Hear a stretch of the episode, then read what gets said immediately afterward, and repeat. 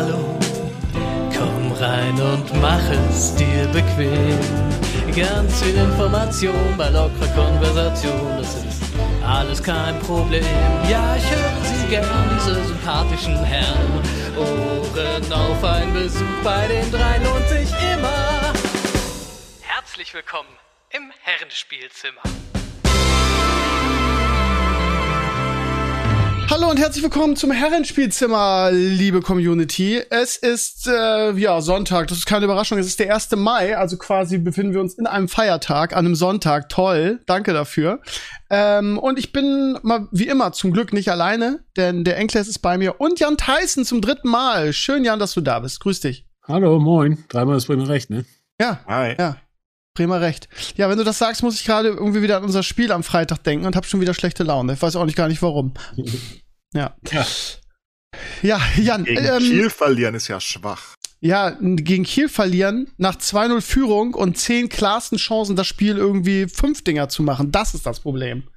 Und jetzt wieder zittern zu müssen, weil man jetzt aus eigener Kraft nicht mehr direkt aufsteigen kann. Das ist das Problem, mein Lieber. Das macht, Aber ihr könnt was- doch immer noch aus eigener Kraft aufsteigen. Nö, oder? können wir nicht. Also wir sind punktgleich Sind mit dem zweiten. Ja, aber wir haben jetzt, dadurch, dass die 6-0 gewonnen haben gegen Aue, haben wir halt ähm, das deutlich schlechtere Torverhältnis. Also sechs Tore aufzuholen ist schwierig.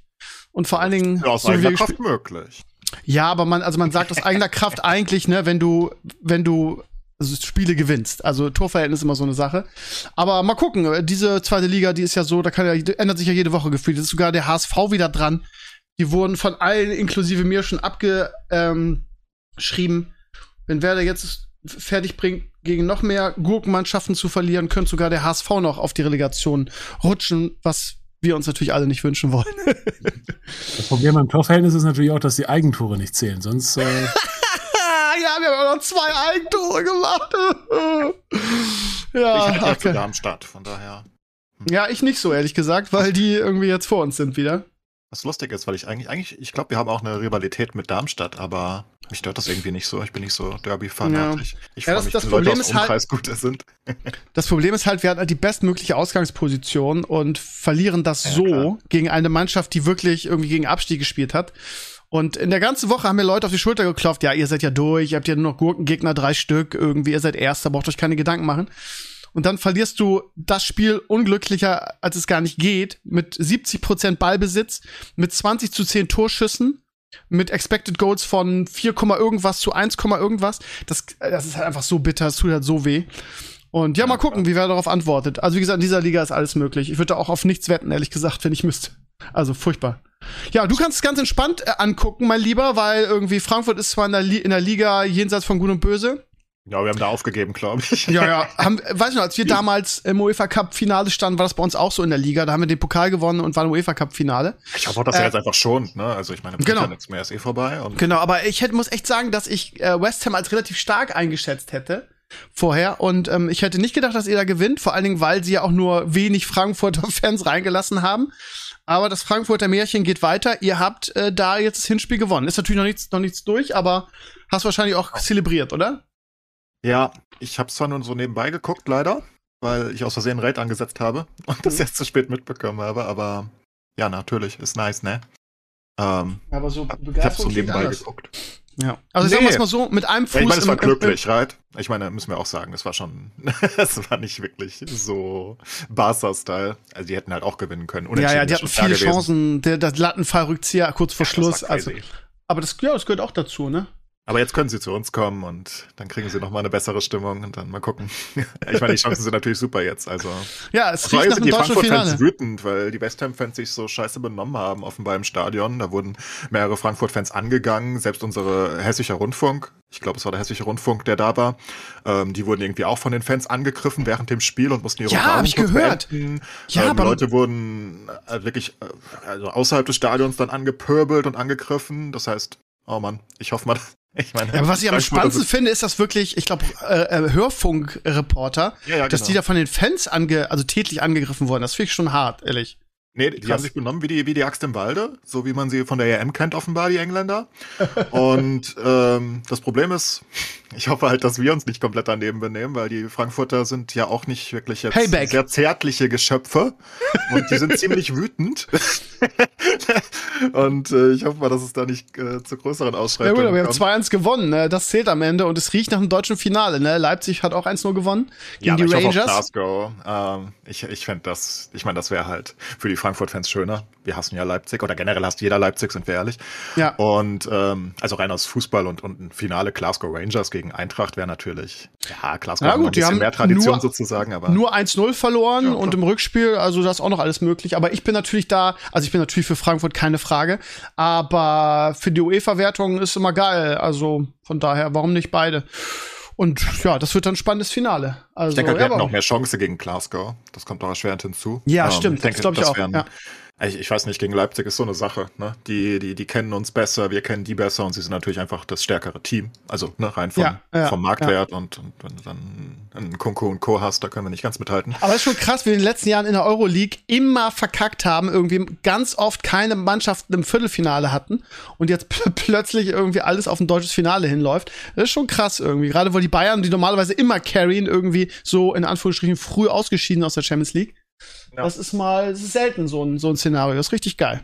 Ich hoffe auf Eintracht gegen Glasgow. Ich glaube, das wäre ein schönes Finale. Ja, das liest man überall, das wünschen sich irgendwie alle. Also von daher, Ah, ja. Traditionsfinale von zwei Traditionsclubs. Ich meine, Glasgow ist ein bisschen erfolgreicher insgesamt, aber das schon wäre schon hübsch. Ist halt die Frage, ob die erfolgreicher sind, ne? Ist ja national. Frankfurt war ja in den, in den, in den 70ern, glaube ich, auch relativ aber Wir haben erfolgreich. einen nationalen Meistertitel äh, gegen Offenbach damals. Das ist irgendwie so lange Ja, aber die schottische Ähm, Liga ist irrelevant. Also wie viele Meistertitel klar. die haben, ist egal.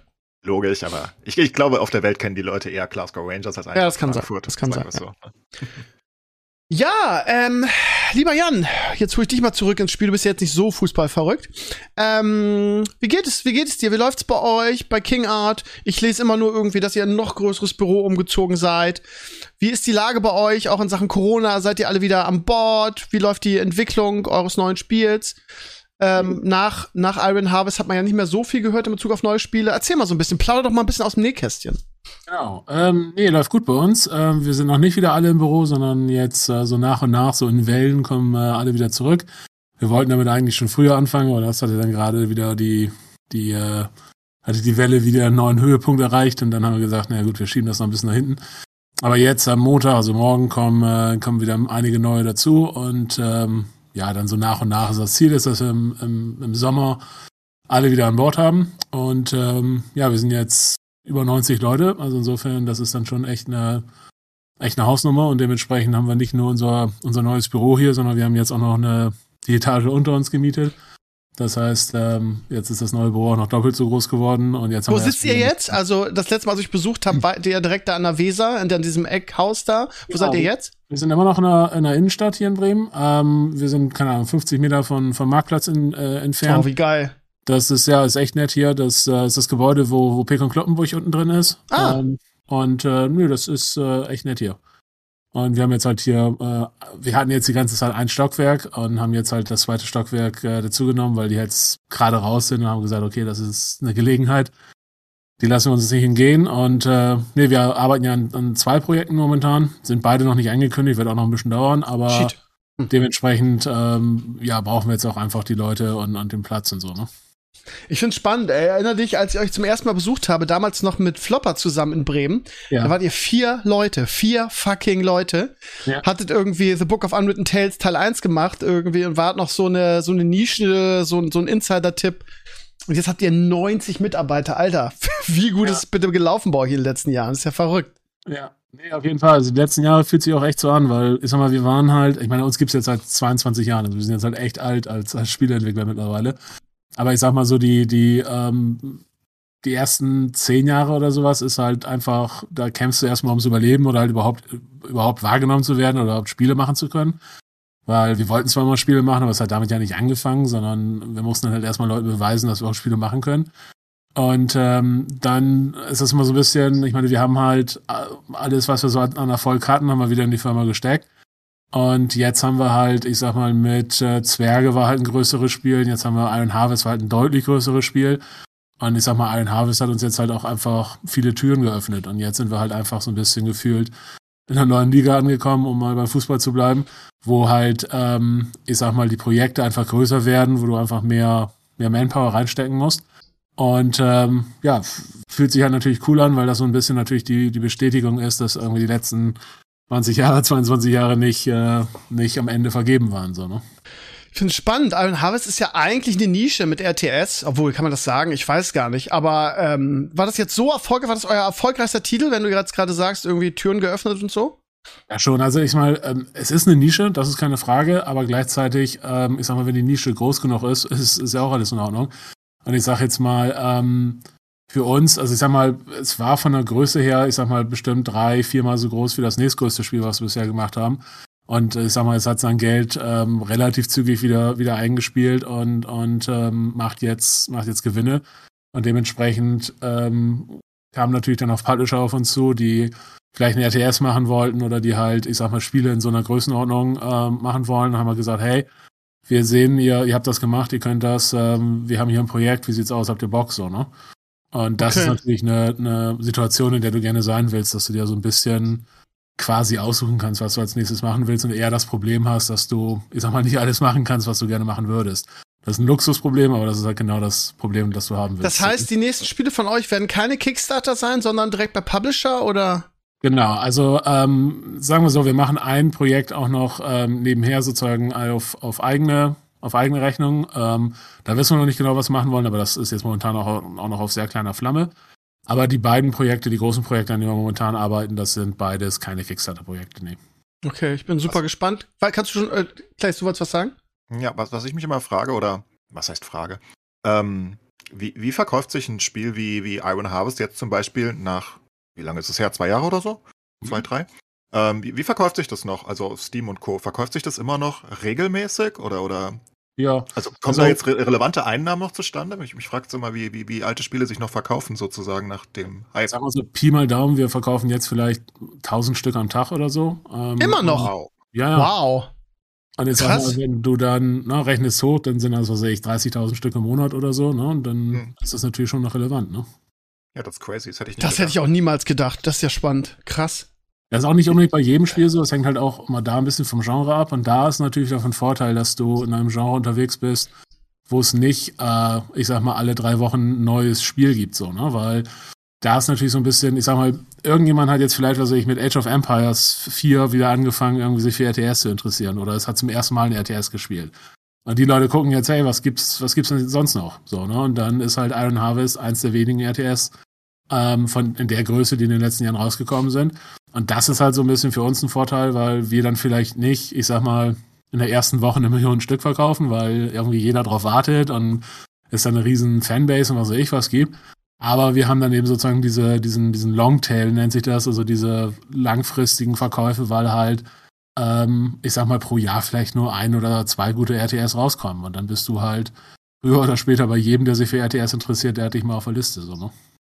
Ja, klar. Ähm, äh, zwei Fragen. Äh, weißt, weißt du schon ungefähr, wann ihr die neuen Projekte announcen werdet?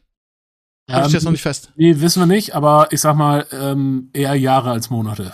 also, okay, krass, okay. Ich sag mal, klar. zwei Jahre oder sowas noch, bis wir dann ähm, darüber reden. Wow, dann muss ja echt umfangreich sein. Holla die Waldfee, bin ich gespannt. Wenn ich, wenn ich eine NDA unterschreibe, darf ich mir das dann mal angucken bei euch vor Ort? Ja, wie gesagt, wenn wir es angekündigt haben, auf jeden Fall.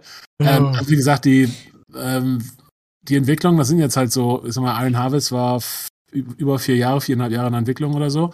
Mhm. Ich sag jetzt mal, die neuen Dinger sind dann irgendwas zwischen drei und vier Jahren wahrscheinlich. Und ähm, du willst halt jetzt heutzutage nicht mehr unbedingt ein Projekt, ich sag mal, zwei Jahre vor Release ankündigen, ne? sondern lieber, ich sag mal, sechs Monate vorher oder so.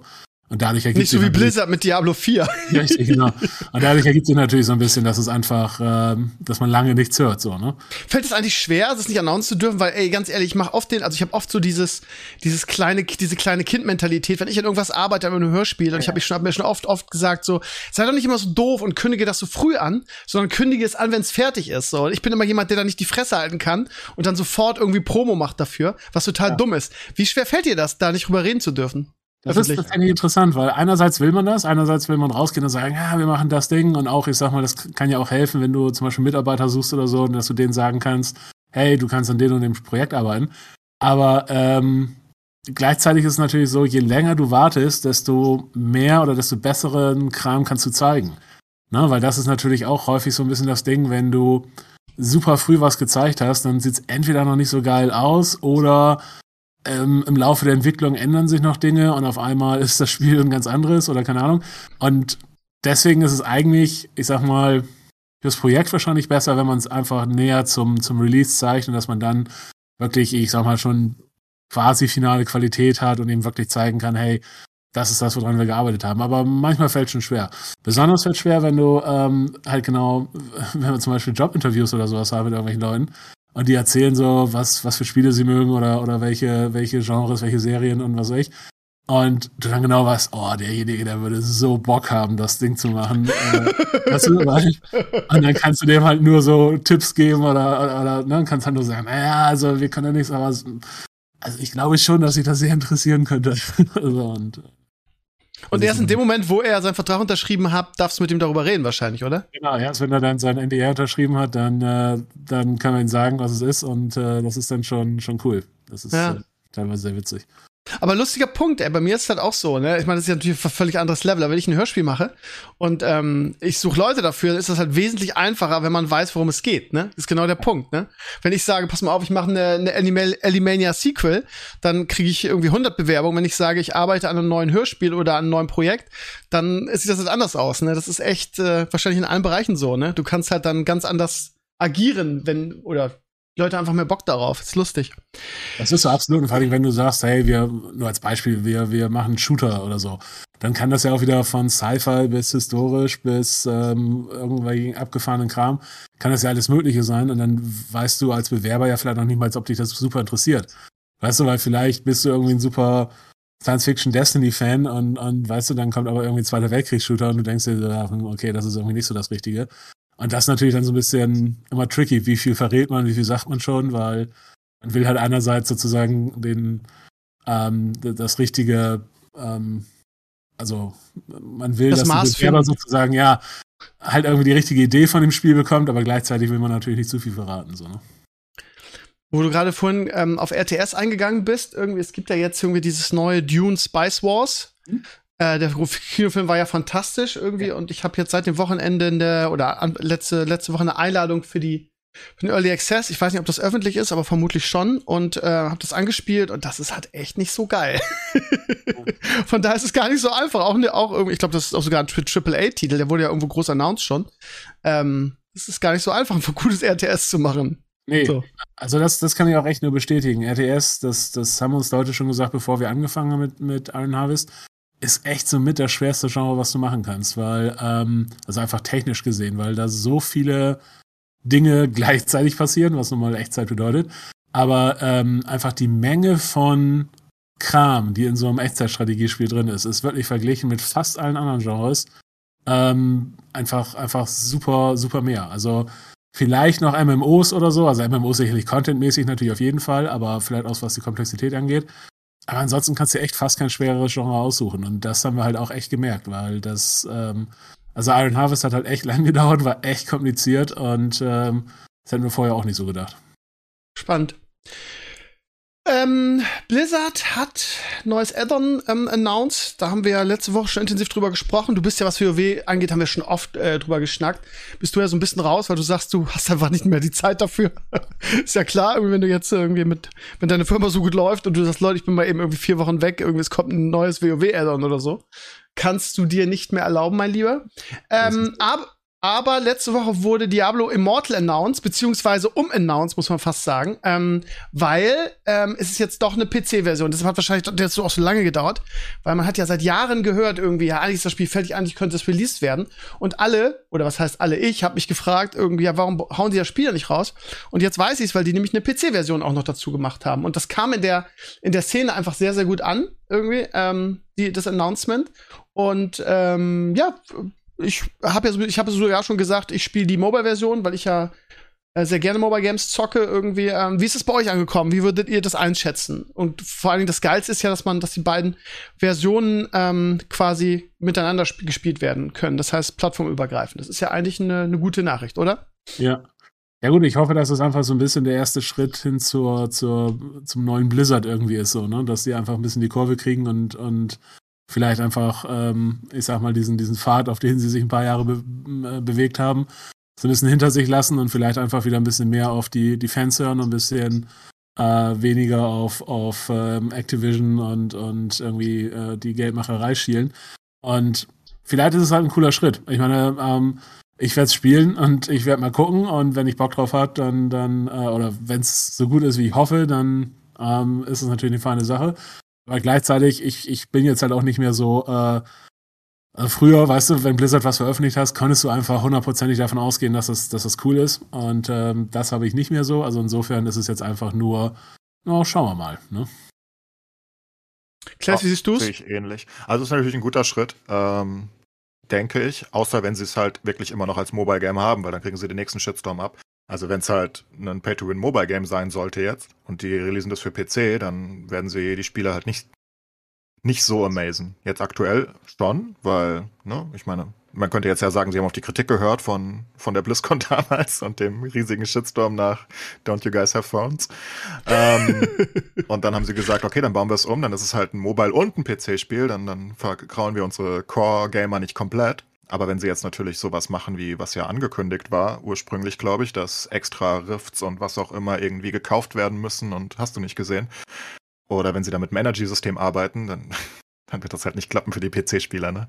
Ich meine, ich will jetzt nicht den Teufel an die Wand malen, aber stellt euch mal vor, das funktioniert super gut und die sagen, hey, äh, wir haben gemerkt, wie, wie sehr unsere Fans das wollen, deswegen bauen wir Diablo 4 auch um und ja. übernehmen die Monetarisierung von dem Mobile-Ding. Ja, also wenn sie, wenn sie wirklich so ein typisches ja. Mobile-Pay-System haben, dann, dann werden die PC-Gamer halt nicht amused sein. Das wird Spieler haben, natürlich, ist Diablo immer noch und Jetzt mit PC haben sie eine deutlich größere Zielgruppe, zumindest von der von der lauten Zielgruppe nennen wir es mal, ne? von den richtigen Gamern, die dann halt auch Videos machen und was auch immer.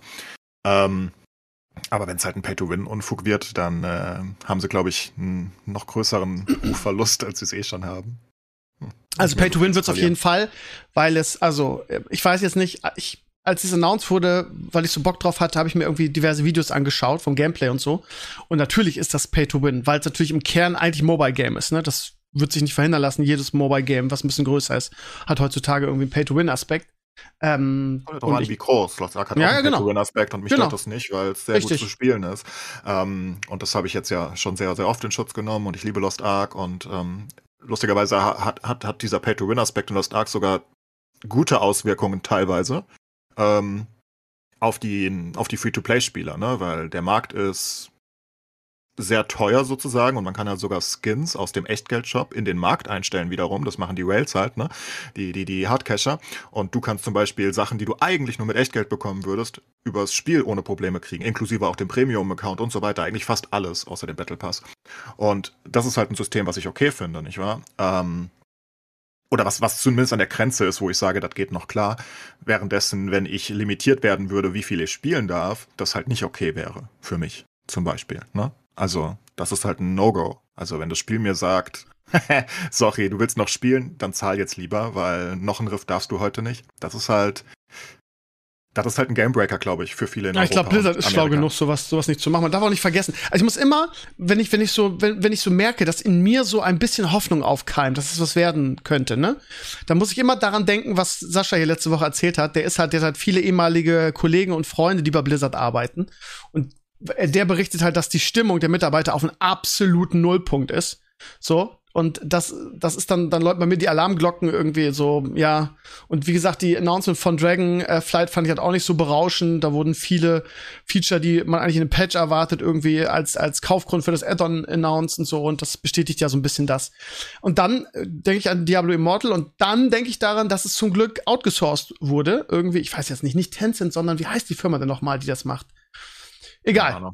Äh, aber auf jeden Fall, äh, ne, das hat ja bei Diablo äh, Resurrected auch echt gut funktioniert, weil Diablo Resurrected ist ein sehr, sehr gutes Game. So, und das ist dann halt meine Hoffnung, dass es deshalb einfach gut wird. Und ich glaube, dass Blizzard schon schlau genug ist, auch wenn es eigentlich eher für den asiatischen Markt gedacht war, dass du es, dass es zwar dass es zwar ein bisschen Pay-to-Win ist und dass du dir wahrscheinlich ohne Ende Skins kaufen können wirst und ohne Ende Geld ausgeben, wenn du Bock hast.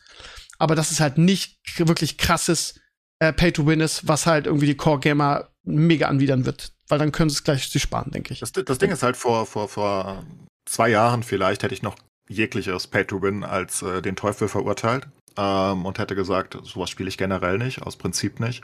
Jetzt könnte man natürlich sagen, Hearthstone ist ja auch so ein bisschen Pay-to-Win, habe ich aber nie so gesehen, weil theoretisch ist es kein Pay, also ist ja auch wurscht. Aber ähm, durch Genshin und durch Lost Ark habe ich das halt ein bisschen überdacht, weil diese Spiele halt so aufgebaut sind, dass du jeglichen Content sage ich mal, Free-to-Play oder vielleicht mit minimalem Geldaufwand wie im Battle Pass oder so ohne Probleme schaffen kannst. Ne? Also du kannst komplettes Spiel spielen, eins zu eins genauso.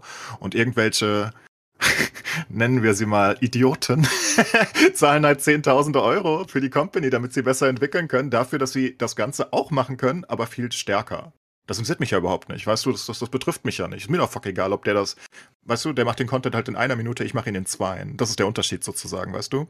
Mhm. Und das stört mich zum Beispiel nicht wirklich. Also in Lost Ark hat es mich nicht jetzt gestört. Was ist der Nachteil für mich, dass Leute, also da haben wir wirklich Leute, ne? Boah, ich, ich denke, da haben sogar Leute sechsstellig reingecached in Lost Ark. Aber was es ihnen halt bringt, ist absolut nichts. Also außer, dass sie jetzt nichts mehr zu tun haben, nehme ich an. Und ähm, dass sie halt einen Boss, der, was für mich als Hauptcontent ist sozusagen, weißt du, was ja eine Herausforderung sein soll, dass sie den weder töten, also dass sie ihn einfach viel zu schnell töten und gleichzeitig sich nicht mehr über den Loot freuen, weil sie eh schon alles gekauft haben, weißt du. Ähm, das ist mir halt egal. Das können sie halt tun, solange ich alles spielen darf. Und das ist halt in Lost Ark, als auch in Genshin zum Beispiel der Fall, ne? Und das sind ja klare Pay-to-Win-Spieler eigentlich, weil du kannst halt fast endlos stark werden in diesen Spielen, wenn du mehr zahlst, aber es betrifft halt einfach dich nicht. Ne? Und wenn es mich nicht betrifft, ist es halt okay, wenn ich alles machen kann. Ja, aber da geht auch, ich glaube, da geht der Trend auch einfach so ein bisschen hin, auch bei, bei Mobile Games insgesamt, dass halt einfach ja. die, ähm, die Monetarisierung cleverer geworden sind oder halt auch vielleicht fairer geworden sind oder je nachdem, wie man es sieht, aber ich sag mal so, dieser Kram, der zu Anfang irgendwie funktioniert hat, als das Ganze neu aufkam und äh, irgendwie, ja, hier, wenn du jetzt noch spielen willst, schmeiß halt einen Euro in den Slotmaschinen. Sowas, das, das funktioniert einfach nicht mehr. Und ähm, diese Systeme, die wo es sozusagen keine Verlierer gibt oder sich niemand irgendwie verarscht vorkommt oder sich niemand vorkommt, als, als wäre jetzt über den Tisch gezogen worden. Das ist natürlich eigentlich das, das Optimum, weil man dann halt einerseits argumentieren kann, ähm, für die Entwicklung des Spiels ist genug Geld da, weil es genug Leute gibt, die bezahlen und die Leute, die bezahlen, bezahlen vielleicht auch mehr, als sie normalerweise bezahlen würden, können sich das hoffentlich auch leisten, so, ne? Und dafür können dann halt eben ähm, mehrere andere Leute oder viele andere Leute äh, kostenlos spielen oder, oder, oder nur mit, mit sehr geringen Kosten. Und das ist natürlich eigentlich ähm, optimal, wenn man halt in so eine Richtung gehen will. Aber die Frage ist halt immer, kriegt man da, findet man gleich von Anfang an die richtige, die richtige Balance oder ist es dann eben irgendwie was, wo, ne, was erst so im, im Laufe der Zeit kommt? Weil viele dieser Spiele, wo man, die man heute so als Beispiel dafür nimmt, wie es eigentlich ganz gut funktioniert, die haben ja häufig auch schon so ein Journey hinter sich, wo die halt äh, verschiedene Monetarisierungen ausprobiert haben oder ziemlich stark an irgendwelchen Stellschrauben herumgespielt haben, bis es dann letzten Endes dazu gekommen ist, dass Leute sagen, ja, nee, jetzt ist es eigentlich in Ordnung. Und da muss man halt ja. sehen, ob das jetzt bei Diablo auch so ist, ne? Und man muss dann halt auch den Markt verstehen. Ne? Bei, bei Lost Ark sieht man es sehr deutlich. Die koreanische, das heißt die asiatische Version in, in, in general, die ist, die, ist, die ist deutlich pay-to-winniger als unsere. Die, die hat deutlich, also weil die es einfach mehr akzeptieren. Die, die, die akzeptieren das einfach in MMOs, das interessiert die nicht. ähm, währenddessen der westliche Markt da doch sehr empfindlich reagiert teilweise. Und da gibt es dann, keine Ahnung, bestimmt 10, 15 Beispiele im Spiel, wo, wo es uns leichter gemacht wurde in Europa und in Amerika und die Leute beschweren sich halt nicht groß darüber, weil es so wirklich okay ist für uns, denke ich. Währenddessen in Korea müssen sie für Sachen zahlen äh, oder wie gesagt, man kann fast alles ingame äh, umwandeln in Echtgeld, Währung sozusagen, aber wo sie schon deutlich mehr verführt werden, reinzuzahlen äh, in der koreanischen Version. Und ich denke, da kann man dann halt auch, ähm, da müssen die Entwickler vielleicht auch einfach anpassen an den asiatischen und an den europäischen Markt oder an den westlichen Markt, ähm, weil da einfach unterschiedliche Spielertypen sind. Dann genau, kann man hoffen, dass Diablo das nicht verkackt. Das ist auch eine Gewöhnungssache. Ne? Also ist zum Beispiel ähm, eine so eine Sache ist, dass in vielen asiatischen Ländern halt auch Grind einfach viel mehr akzeptiert ist oder halt einfach dazugehört ja. oder vielleicht teilweise auch deswegen gespielt wird. Und du dann halt, ich sag mal, in der europäischen oder, oder nordamerikanischen Version halt einfach sagen musst, hey, kein Schwein spielt hier irgendwie zehn, zehn Stunden den Grind, so lass mal das Ganze auf eine Stunde zusammenkürzen und, und gut ist.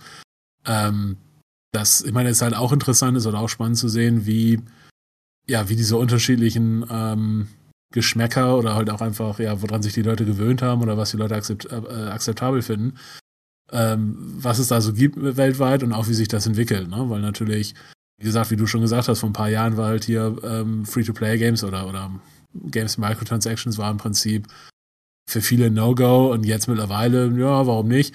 Und ich sag mal, da sind die halt in Asien äh, äh einfach keine Ahnung, fünf Jahre weiter, ne? weil die auch einfach fünf Jahre früher angefangen haben mit dem ganzen Kram. Ne? Ja, absolut. Sobald PvP reinkommt, wird es halt immer problematisch. Und da muss man halt aufpassen, ne? Wenn, weil, wenn einfach der, der am meisten zahlt, dann der Beste ist. Ich finde sowas wie Clash Royale halt immer noch super problematisch. Ähm, weil es erstens die Leute halt reinbaitet, ne? Du willst unbedingt ja. stärker werden, weil du weitere äh, Ranking irgendwie kriegen willst. Es baitet die Leute halt, obwohl sie das Geld nicht haben, äh, reinzuzahlen. Und ähm, das machen halt, wie gesagt, dann Genshin und Lost Ark sehr gut, weil das PvP es entweder nicht gibt. In Genshin gibt es kein PvP, da hast du das Problem schon mal nicht. Und in Lost Ark haben sie das PvP zum Beispiel komplett angepasst für jeden Spieler, egal ob du Level 50 oder 60 bist und was für Gear du hast, das ist immer genau identisch. Und dann gibt's halt auch weniger Probleme. Ja, und sowas wie Lost, äh, sowas wie Clash Royale will ich ehrlich gesagt eigentlich nicht haben. Das ist immer noch ein No-Go für mich. Weil das FIFA, Ding ist ja ein, FIFA Ultimate Team ist auch ein gutes Beispiel für Pay to Win in einem, in einem E-Sports-Game, ne? Das ist halt, wer da ja, also nee, nicht ja, so klar. krass, aber trotzdem, ne? Du hast halt die schnelleren Spieler, wenn du ordentlich investierst, ne? Absolut, aber äh, ich finde immer noch das Problem ist, dass FIFA also generell basiert der ganze Modus darauf, wie gesagt, ich, ich habe das ja schon mal in Schutz genommen sozusagen. Also ich finde es trotzdem nicht gut, aber ähm, der Modus würde nicht funktionieren, wenn du nicht zahlen würdest, glaube ich. Ähm, aber Clash Royale finde ich viel, viel problematischer, weil du ja, wenn du 10, nee, ich meine, nehmen mal an, du zahlst 10.000 Euro in Clash Royale ein, dann ist jemand, der 20.000 Euro eingezahlt hat, stärker als du. Und der ist wiederum schwächer als jemand, der 30.000. Weißt du, es gibt einfach kein richtiges Cap. Also es gibt ein Cap irgendwo ganz, ganz oben. Was weiß ich, wie viel du da einführt zahlen musst. Aber es gibt einfach kein Cap, weißt du. Ich meine, in Hearthstone zum Beispiel konnte ich immer damit rechnen, für jede Expansion, als ich noch aktiv Hearthstone gestreamt habe, habe ich ziemlich genau 300 Euro eingezahlt, gleich am Anfang, ne, und habe dafür Packs geöffnet und hatte, die, hatte jedes Deck, sobald ich es möchte. Das ist halt ein, ein Cap, weißt du? Mit 300 Euro bist du so stark wie jeder andere, mindestens, ne?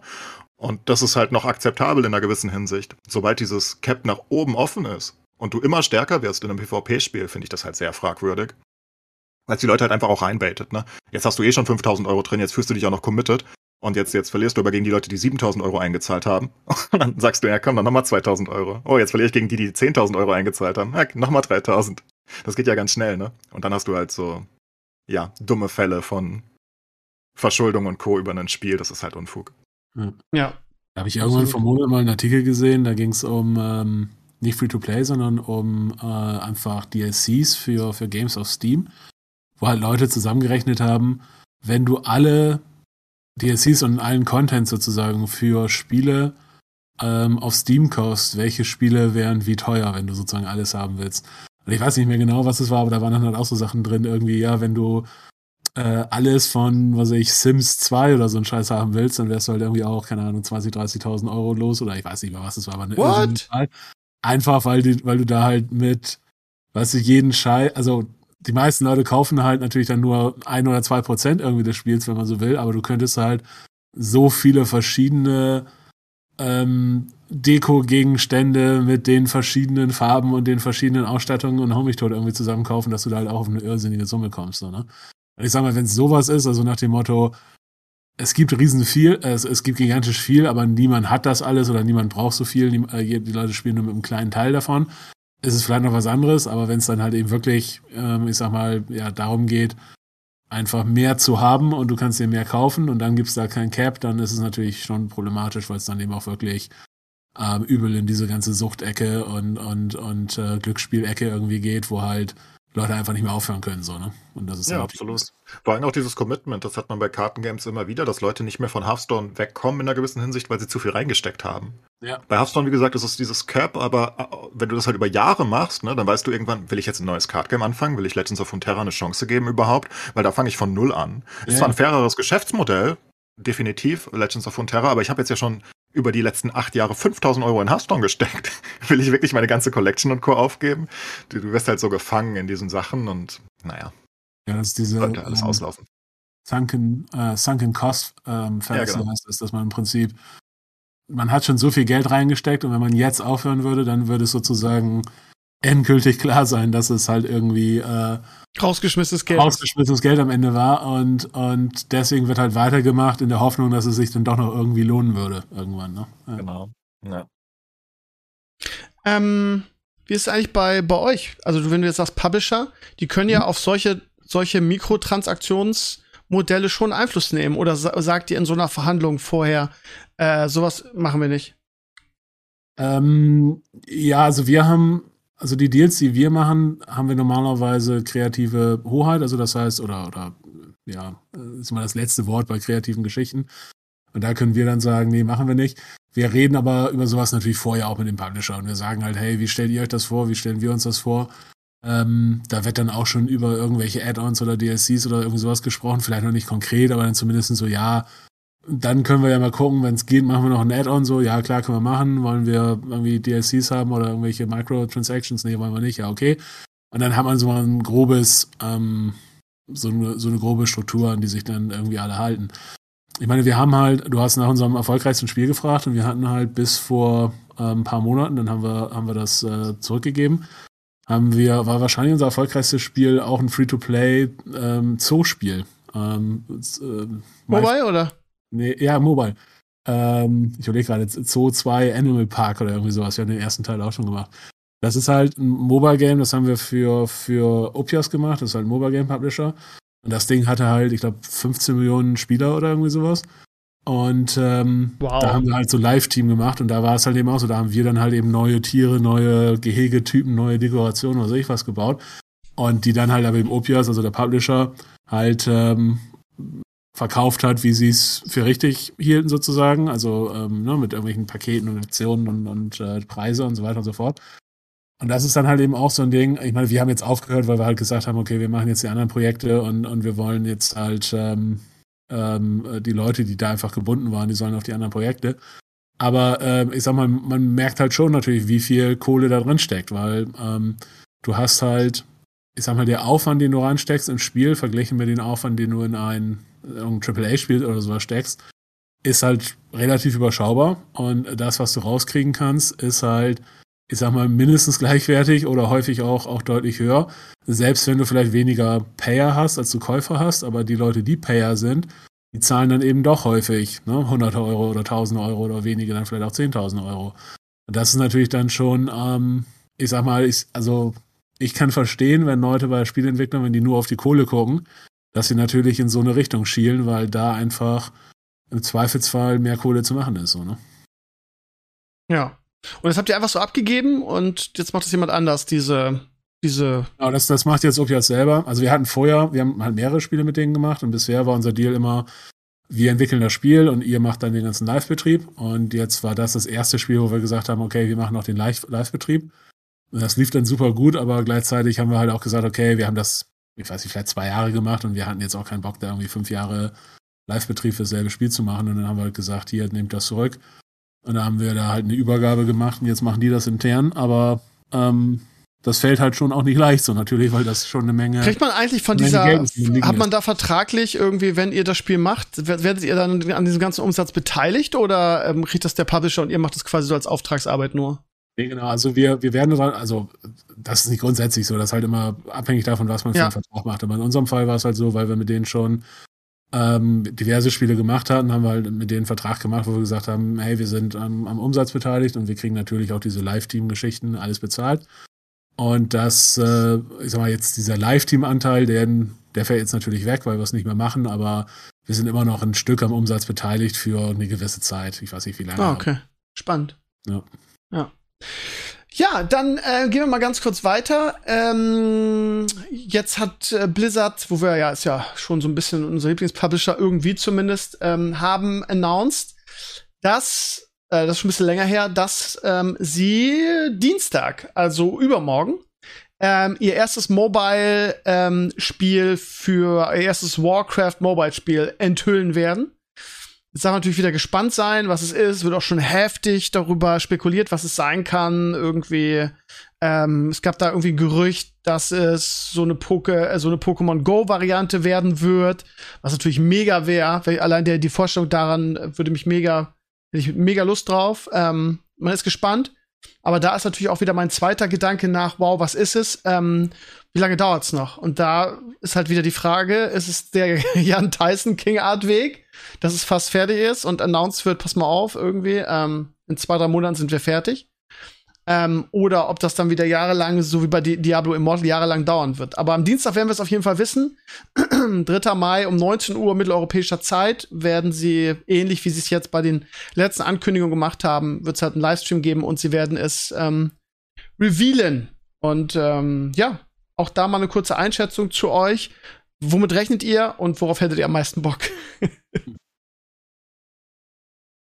Ja, ich fange an. Ähm, Ja. Keine Ahnung, also die Gerüchte sagen ja ein, also es sind ja zwei Spiele, offenbar, wobei jetzt nur eins angekündigt wird, glaube ich, aber sie arbeiten an zwei Warcraft-Spielen, wenn ich es richtig gehört habe. Eins soll äh, so ein Pokémon Go-Style sein von, von Insidern und eins soll äh, eher Clash, Clash of Clans, Clash Royale, was auch immer sein. Ja, also an dem Pokémon Go-Version habe ich weniger Interesse. Ich glaube weiterhin, dass das nicht mehr funktioniert. Ich glaube, das könnte niemals einen Hype auf, auslösen. Ich glaube nicht, dass Blizzard dafür, dazu in der Lage ist, weißt du? Ähm, Mhm. Weil die Medien werden halt nicht drauf anspringen, weil Pokémon Go war Pokémon Go und Pokémon ist größer als Blizzard, rein von der generellen Wahrnehmung, ne? Oder vor allem viel, viel größer als Warcraft. Das heißt, ich glaube, es wird keinen Hype auslösen, wie, wie damals bei Pokémon Go, was halt aus meiner Sicht immer noch eine einmalige Sache war. Ich, ich glaube nicht, dass das jemals, ich meine, haben ja auch Harry Potter Ja, man müsste, Co. man müsste den ne? nächsten Schritt gehen in Sachen, ähm, in, also in, in Sachen dieses Konzeptes. Ne? Ein einfacher Klon wird wahrscheinlich nicht mehr funktionieren. Man müsste da, ja, den, Ja, den nächsten Schritt machen? gehen. Also Ja, halt Go hat Frage. ja auch super gut entwickelt. Also da musst du halt wirklich dann was sehr Innovatives an was ich nicht denken könnte, machen. Und aber ich glaube, es kann halt niemals einen großen Hype auslösen, weil die Zielgruppe von Blizzard nicht die ist, die so gerne rausgeht. Ja, aber das hat man bei Pokémon Go auch gesagt. Ich weiß ja, aber nicht. Pokémon ist jeder, basically. Jeder auf der Welt kennt Pokémon und äh, basically jeder unter 40 wahrscheinlich kann Pokémon aufzählen und mag Pokémon und das ist, glaube ich, bei Blizzard einfach nicht so. Ähm, Hm. Also, ich, ich, ich, glaube nicht an Pokémon. Also ich glaube glaub nicht an ein Warcraft Go. Also, ich, Und- das wird und bestimmt ein paar Spieler finden, aber. Und was man auch nicht vergessen darf, Pokémon Go ist natürlich auch nicht stehen geblieben, ne? Diese, die, also auch wenn wir es vielleicht Ja, alle nicht spielen, aber die haben immer noch einen Haufen Spieler und da wurde viel weiterentwickelt. Ja. Und ich sag mal, so aus dem Stand, da, da auf, auf selbe Niveau zu kommen, äh, das schafft, glaube ich, auch ein Blizzard nicht. Ja, und Also sie haben nicht die ist da wirklich Marktdominanz. so viel weiterentwickelt. Ich gucke ja immer mal wieder rein. Ich finde, bei den Möglichkeiten, die sie gehabt hätten, ist das wirklich lausig weiterentwickelt worden. Also, das sind ja wirklich nur Kleinigkeiten, die geaddet worden sind.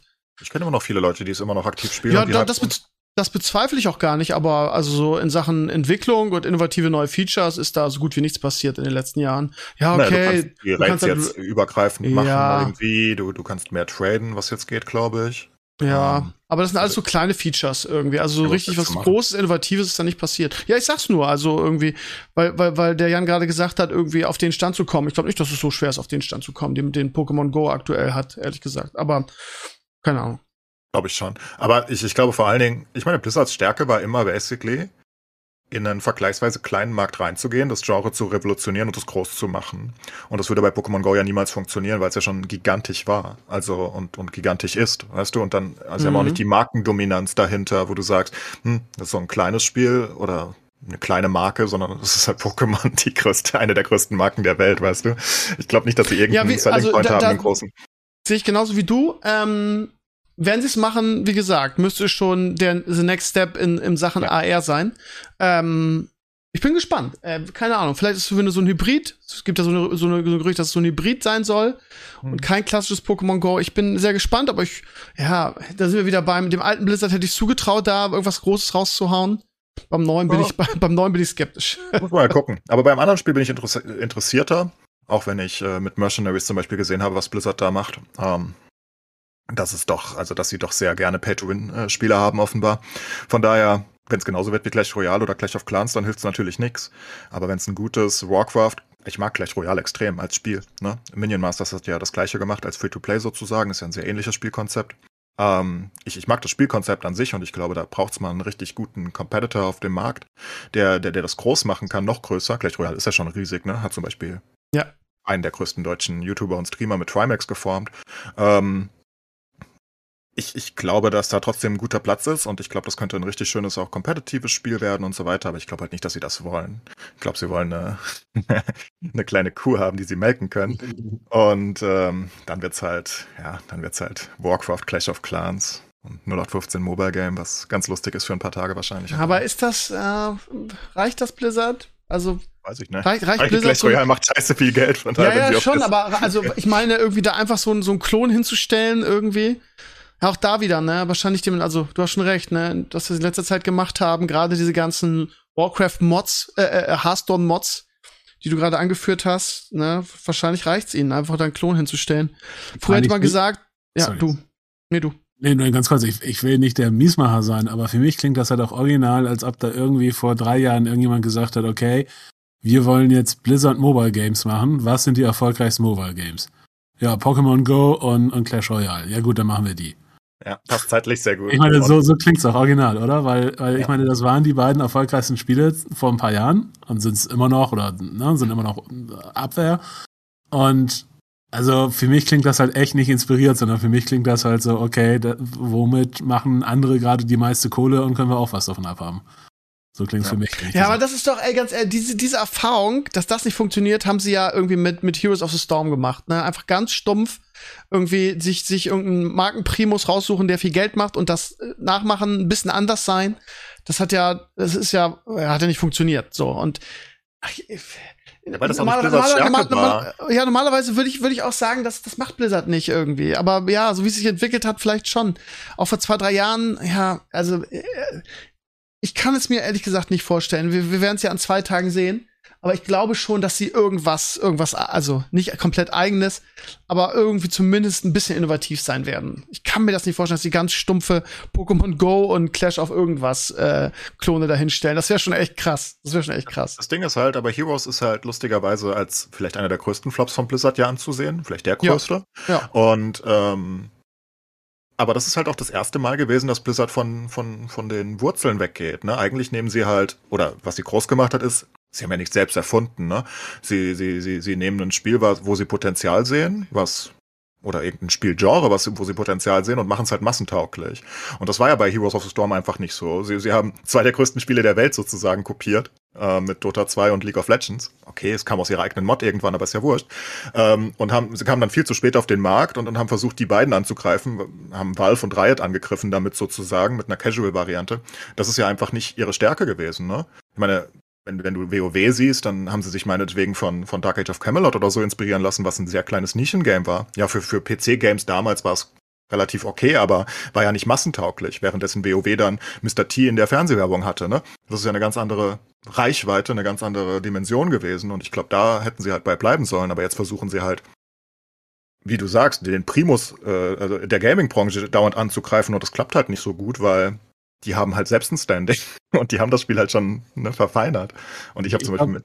Hm. Sorry, aber ich, ich glaube, da hast du genau recht, weil das ist halt echt, echt der Punkt. Ne? Das halt damals war es ähm, nicht nur, dass sie die Sachen mass massentauglich gemacht haben, sondern sie haben sie auch einfach viel besser gemacht. Oder ja, zumindest. Ja. Ne? Also, und jetzt ist halt, ähm, jetzt versuchen sie sozusagen auf dasselbe Niveau zu kommen, wo Spezialisten, die halt dann nur ein Spiel haben oder wenige Spiele haben oder in dem Genre oder auf der Plattform zu Hause sind, halt Jahre für gebraucht haben, um da hinzukommen. Ne, das, das klingt für mich halt immer so ein bisschen wie, ich weiß nicht, ähm, sagen wir mal, gesundes Selbstvertrauen aus dem, aus dem Stehgreif irgendwie League of Legends zu machen oder aus dem Stehgreif irgendwie ein Clash of Clans zu machen. Das ist halt, ähm, naja, ähm, also das, das wunder, würde mich wundern, wenn das irgendwie funktioniert. Und ich hoffe natürlich, dass es anders ist. So, also ich hoffe natürlich, dass, es, dass sie halt irgendwie was Cooles raushauen, dass es, dass es äh, super ist. Aber ich habe da halt, ähm, ehrlich gesagt wenig, wenig Vertrauen oder wenig, wenig Hoffnung. Weil, weißt du, du sagst immer, ja, Blizzard macht sowas nicht, aber gleichzeitig, das Blizzard, was du im Kopf hast, wer von denen ist denn noch da? Ja, ja, das ist der Punkt, genau. Deshalb bin ich mir auch unsicher, was, was, was das angeht. Ich würde da auch nicht die, die Hand für ins Feuer legen. Aber ich meine, das, das Schöne ist doch, oder beziehungsweise das Interessante ist doch, dass Blizzard, äh, ich glaube, sich auch ein bisschen selbst überschätzt hat. Ne? Wie ihr schon gesagt habt, früher haben sie sich ein Genre ausgesucht, was Potenzial hatte. Siehe irgendwie, siehe RTS, siehe nachher Hearthstone, siehe World of Warcraft wo aber irgendwie die Spiele, also wo noch sehr, einfach sehr viel Luft nach oben war. Und das war damals halt auch noch möglich, während heute das natürlich echt schwierig ist. Ich denke, dass Blizzard eine riesige Chance verdaddelt hat im, ähm, im Autobattler-Bereich, weil das wäre wieder so ein Genre gewesen, wo man gesagt hätte, okay, das können sie revolutionieren, haben sie so eine, so eine bescheuerte, also ich finde die immer noch nicht so geil, äh, Hearthstone-Mod rausgehauen, anstatt irgendwie da all in zu gehen und was richtig Geiles zu machen, so. Aber, ähm, ja, und ich glaube auch, dass sie bei Heroes of the Storm also wirklich an ihrer an ihrer eigenen Selbstüberschätzung gescheitert sind. So in, in so in dem Dings ja okay die sind zwar erfolgreich aber hey wir sind Blizzard und wenn wir das machen werden es auf jeden Fall alles spielen. Ich glaube das war einfach eine also ganz ganz schlecht, analysiert. Aber ich bin da also ich bin da total bauig also es kann sein dass sie wirklich ja dass dieses also sind wir uns ja einig dass vom alten Blizzard eigentlich nichts mehr übrig ist irgendwie und dass sie dass einfach sagen okay wir machen jetzt einfach schnelle Cash Cows klonen das ein bisschen, haben ein, zwei neue Features dabei, die anderen nicht haben und das wird genug Geld ein, einspielen. Ja, Vor allem wissen sie ja mit WoW selbst, wie schwer es ist, einmal einen Primus wieder anzugreifen. Ich meine, Ja. sie wissen es ja aus eigener, ne, wie, wie, ich meine, da kamen viele Spiele über die Jahre und keiner konnte auch nur ansatzweise bis jetzt, jetzt mit Final Fantasy, Lost Ark und Co. ist es vielleicht ein bisschen besser, aber immer noch, WoW ist wahrscheinlich im Westen immer noch mit Abstand das größte MMORPG und das ist jetzt seit 17 Jahren so. Man weiß halt, wie schwer und wie, wie genau will man League of Legends angreifen, ne? Also mal abgesehen davon, allein den E-Sports anzugreifen, der, der mittlerweile massentauglich ist, ne? Zum Beispiel meine Lieblings, ähm, ich, ich mache ja Fantasy Football und ähm, DraftKings zum Beispiel bietet halt auch die LCS und Co. an. Die bieten nicht viele Sportarten an, aber die, ne, also das ist so im Mainstream drinne, dass es richtig als Sport zählt, dass einer der größten äh, Fantasy-Sportanbieter in Amerika halt League of Legends mit im Programm hat. Und die anzugreifen ist halt schon fragwürdig. Das letzte Mal, dass Blizzard Blizzard war, ist aus meiner Sicht Hearthstone. Ja, Weil das Definitiv. ist genau das, was sie immer getan haben. Sie, sie nehmen, Card Games kennt jeder. Jeder kannte Magic the Gathering und da gab es ganz viele kleine Card Games. Aber das war immer so nischig, so sehr, sehr nerdig und nischig und was auch immer. Und sie sagten, hey, Card Games online, warum nicht? Machen wir es massentauglich. Und Hearthstone wurde mehr als massentauglich, ne? Das, und das mit einem sehr kleinen Team. Ähm, und du hast halt keinen großen angegriffen. Da gab es niemanden. Ich meine, was gab's online? Es gab so ein unglaublich schlechtes Yu-Gi-Oh! von 2000 oder so. Und es gab Magic diesen, vielleicht noch? ja, diesen ultra alten Magic Client, der aussah, als ob er mit, mit einer Beep World äh, Website-Hersteller gebaut wurde oder so. Es sieht furchtbar aus. Also es war wirklich furchtbar, dieses Ding. Das ist so richtig. Du hast so richtig diese Leiste oben gehabt, weißt du, diese alte Windows-Leiste und es ist ganz furchtbar. Und das waren ihre Competitors, da war sonst nichts. Jetzt hast du Legends of Runeterra, jetzt hast du Magic Arena, jetzt hast du das neue Yu-Gi-Oh!, was auf Steam released ist. Ähm, jetzt gibt's Konkurrenz sozusagen oder Elder Scrolls äh, Legends, was dann irgendwann kam. Das sind jetzt sozusagen diese Sachen, aber das hat Blizzard geprägt. Vorher gab's Ja. nicht. Definitiv. Aber, aber ich Das- glaube, das ist ja doch echt der Punkt, ne? weil wie, wie häufig kommt das vor? Da fällt euch ein Beispiel ein, wo halt irgendwie so ein mega Platzhirsch da war, halt wirklich so ein, so ein, so ein 400, äh, wie heißt es, 400 Pfund Gorilla, nee, 800 Pfund Gorilla, äh, der halt dann irgendwie gestürzt wurde, weil es gibt halt irgendwie in jedem von diesen Genres, wo halt echt viel Kohle gemacht wird, gibt es irgendwie ein oder zwei Leute, ne? Es gibt halt irgendwie Fortnite und es gibt äh, ähm, äh, Players on Warzone. Battleground und es gibt halt irgendwie äh, League of Legends und es gibt Dota und keine Ahnung und es sind immer ein oder zwei, aber die ja auch schon seit Ewigkeiten. Das ist ja, und, und bei MMOs, wie du eben schon gesagt hast, gibt's Warcraft, gut, und jetzt sagen wir mal vielleicht dann auch Final Fantasy als Nummer zwei.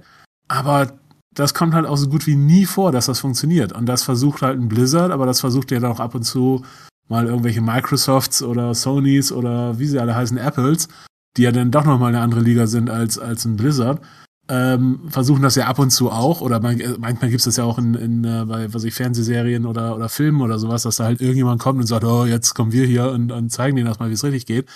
Und das funktioniert halt so gut wie nie. Das Einzige, oder da, wo es halt immer mal äh, funktioniert, oder wo, wo ein neuer, so ein, so so ein äh, Juggernaut irgendwie kommt, ist halt, wenn irgendwas Neues empfunden wird. Oder ein Genre, also entweder ein Genre neu erfunden wird, oder halt, ähm, wie jetzt Battle Royale meinethalben, oder halt, wenn irgendwie ein kleines Genre massentauglich gemacht wird. Das sind eigentlich, glaube ich, die einzigen Chancen, die es gibt, um halt wirklich so ein Riesending zu machen. So eins von diesen, von diesen Monsterspielen vom, vom Thron zu kippen, das funktioniert halt so gut wie nie, glaube ich. Ja, ist schwer, weil die, wir haben ja gerade schon geredet, die Leute sind investiert in den Spielen, die gehen da auch nicht mehr weg. Und dann musst du es halt wirklich so viel besser machen. Und das ist halt super schwer, weil wie genau willst du jetzt League of Legends so viel besser machen? Ich meine, Heroes of the Storm hatte immerhin einen interessanten Ansatz. Sie wollten es halt komplett vercasualisieren. Hat ja auch geklappt, hat ja auch eine Fanbase gehabt. Ähm, aber halt eine kleine, nicht die größte, weil es halt einfach so teamorientiert war. League ist halt so, so Hero-Style eher, weißt du, wo, wo der eine dann das ganze Spiel carried, was es in äh, Heroes nie gab, weil das ganze Team ja gleichzeitig gelevelt ist und so weiter. Sie hatten schon eine Vision dafür, aber es ist halt super schwer, Dota und League anzugreifen. Und mit Overwatch haben sie es versucht. Da, da, da, das war wieder, Overwatch war eigentlich auch back to the roots, weil das einzig Vergleichbare, was es auf dem Markt gab, fand ich, war Team Fortress. Und das ist ja auch eher nischig. Also, das ist nicht so richtig, richtig groß, ne? Du denkst nicht, wenn du an ein riesiges Spiel denkst, denkst du nicht an Team Fortress 2. Das haben sie so ein bisschen versucht, glaube ich, aber ja, Overwatch lief ja auch gar nicht so schlecht, glaube ich. Sonst würden sie ja nicht das zweite machen. Halt Valorant ist auch ein gutes Beispiel dafür. Das Problem ist nur, da gab es nicht so einen richtigen Platzhirsch. Ne? Das ist halt wahrscheinlich kein gutes Counter-Strike. Beispiel. Ja, aber ja, aber ist das wirklich ja direkt? äh, Dann musst du alle E-Sports-Shooter als Konkurrenz ziehen. Ja, Und, und, und was Jan gerade gesagt hat, ist durchaus richtig. Es sind meistens zwei oder drei. Ähm, es ist selten einer, der komplett dominiert, außer vielleicht bei MMORPGs, da ist es wirklich WoW. Aber sonst sind es immer, sehr häufig sind es zwei, ne? Es ist League und Dota und äh, es ist Warzone und Fortnite und Apex so ein bisschen irgendwie dabei. Ähm, und ich glaube, deswegen war bei Counter-Strike Platz. Weil du, du, du, Valorant ist so eine Mischung aus Overwatch und, und, und, und Counter-Strike irgendwie. Und beide gibt's nur einmal sozusagen, die groß sind. Und, du, und Riot hat einfach gesagt, wir mischen uns da mal rein in die Mitte. Let's go. Das hat super geklappt. Ähm, das war beeindruckend anyway. Aber. Glaube, ich glaube, es gibt wahrscheinlich immer so ein bisschen die Chance zu dem, zu dem Anti, was weiß ich, Anti-Fortnite oder keine Ahnung, oder, ne, also wenn es halt ein großes dominierendes Spiel gibt, ich glaube, dann gibt's häufig noch Platz für ein zweites, was ja. halt einfach genau die Sachen anders macht, die die Leute bei dem Hauptspiel nerven. So, wisst ihr? Und dann ist damit aber so viel von diesem, diesem Platz einfach abgedeckt, dass es dann, glaube ich, echt schwierig wird, eine Nummer 3 zu machen und noch schwieriger eine Nummer 4 zu machen und noch schwieriger eine Nummer 5 zu ja. machen. Und äh, wie gesagt, wenn dieser Platz erstmal ausgefüllt ist, irgendwie mit zwei Spielen, dann ist es halt echt super schwer, da irgendwas zu machen, weil jeder, der diese Art von Spiele mag, der spielt die ja schon. Ja, und du musst halt, also 100% deiner Spieler müssen ein anderes Spiel aufhören und dein Spiel anfangen. Und das ist halt echt schwer so, ne? Ja, vor allem, weil Dota und League schon so krasser Kontrast war, ne? Weil, ja. weil League schon als das Casual-Game davon eher galt, als einsteigerfreundlicher, als weniger komplex rein von den Mechanics und Dota 2 dieses komische Game ist, wo du 10.000 Stunden rein investierst und es immer noch nicht ganz verstanden hast. weil es einfach so viele komische Mechanics gibt und weil alles so unclean ist in einer gewissen Hinsicht, ne? Alles so, so überkompliziert. Alleine wenn du den Jungle von Dota 2 und League vergleichst, ne? In Dota 2 da gibt's dann Taktiken, da, da, da ziehst du Mobs aus dem Jungle raus, dann lässt du die anderen respawnen, dann machst du die wieder und alles sieht so, so nicht clean aus irgendwie. Währenddessen bei League of Legends, ne, da, hier ist eine kleine Kuhle im Wald, da kommen die Mobs rein. und so, so, so wie so, so Map-Bilder gebaut. Ähm, alles deutlich cleaner, alles schön äh, Mainstream-tauglicher und da reinzutauchen war halt schwer. Valorant hat geklappt, weil, weil viele mit Counter-Strike unzufrieden waren über die Jahre weil Counter-Strike, Valve kümmert sich halt nicht sonderlich gut um ihre Spiele. Ne? Die stellen das raus und dann, dann ist das Spiel auch da und dann kommt ganz, ganz selten mal ein Update, aber selten das, was die Spieler wollen und ich glaube, da hatten sie eine deutlich bessere Lücke, währenddessen fast alle MOBA-Spieler ja super zufrieden sind. Ne? Entweder sind sie mit Dota 2 zufrieden oder halt mit League. Und ich glaube, ironischerweise hat, hat Riot halt echt das gemacht, was Blizzard sonst immer gemacht hat, ne? Die sind ja, hingegangen und haben halt ähm, ein Genre, was noch Luft nach oben hat und Potenzial hatte, halt einfach noch breiter aufgestellt, noch besser gemacht. Und ja. haben, haben eigentlich den Blizzard gemacht und Blizzard hat es verschlafen, ne? Genau, Blizzard hat es schlichtweg verschlafen. Und ja. Und Riot macht halt wirklich gute Sachen. Ähm, mit den, die Autobattler haben sie halt auch erkannt und sind halt unangefochten der größte Autobattler. Also vielleicht hat Battlecorns sogar genauso viele oder mehr Spieler, aber Battlecorns ist halt so ein ich meine, es gibt zum Beispiel kaum Turniere in Battlegrounds. Es ist einfach so, es ist so ein sehr, sehr casual-lastiges Game, wo Leute einfach auf der Toilette spielen, basically.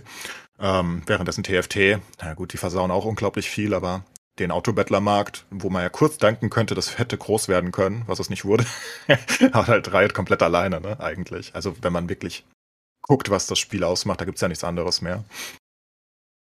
Riot macht das, äh, ist das neue Blizzard, ich sag's immer wieder. Ja. Die sehen die Lücken besser. Okay. Also, am Dienstag werden wir es wissen, was äh, Blizzards Warcraft Mobile Game ist. Ich bin sehr gespannt. Und ähm, wenn ich Geld setzen würde, würde ich sagen, dass es kein stumpfer Klon ist. Ähm, wir werden es sehen. Wir werden es sehen. Let's hope. Ansonsten, ja, es ist noch irgendwas anderes in der Gaming-Szene passiert, irgendwas Spannendes. Wir kriegen immer die Kritik, dass wir zu Blizzard-lastig sind, irgendwie, aber was soll man sonst was erzählen? Gefühlt, ich mache, muss ja immer so Amazon-Werbung, was heißt ich muss? Ich bin ja immer so Amazon-Werbung in meinem Blog ein und will immer da irgendwie interessante Gaming-Sachen, aber er ist momentan irgendwie gefühlt irgendwie gerade Leerlauf, so jetzt schon Sommerpause. Oder?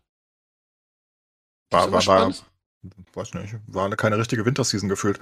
Hm. Gestern Abend irgendwie hatte ich irgendwie alle meine Pflichten, Lehrer, hast du nicht gesehen, erledigt irgendwie und hätte mal Zeit gehabt, ein, zwei Stunden zu zocken. Und dann habe ich mich in WoW eingeloggt, habe mich angewidert wieder ausgeloggt ähm, und habe auch gedacht, das da habe ich auch keine Lust zu und hast du und eh nicht und dies, das und habe irgendwie und äh, Spice Wars äh, von Dune habe ich halt irgendwie mal ein, zwei Stunden gezockt, aber das muss ich auch kein zweites Mal.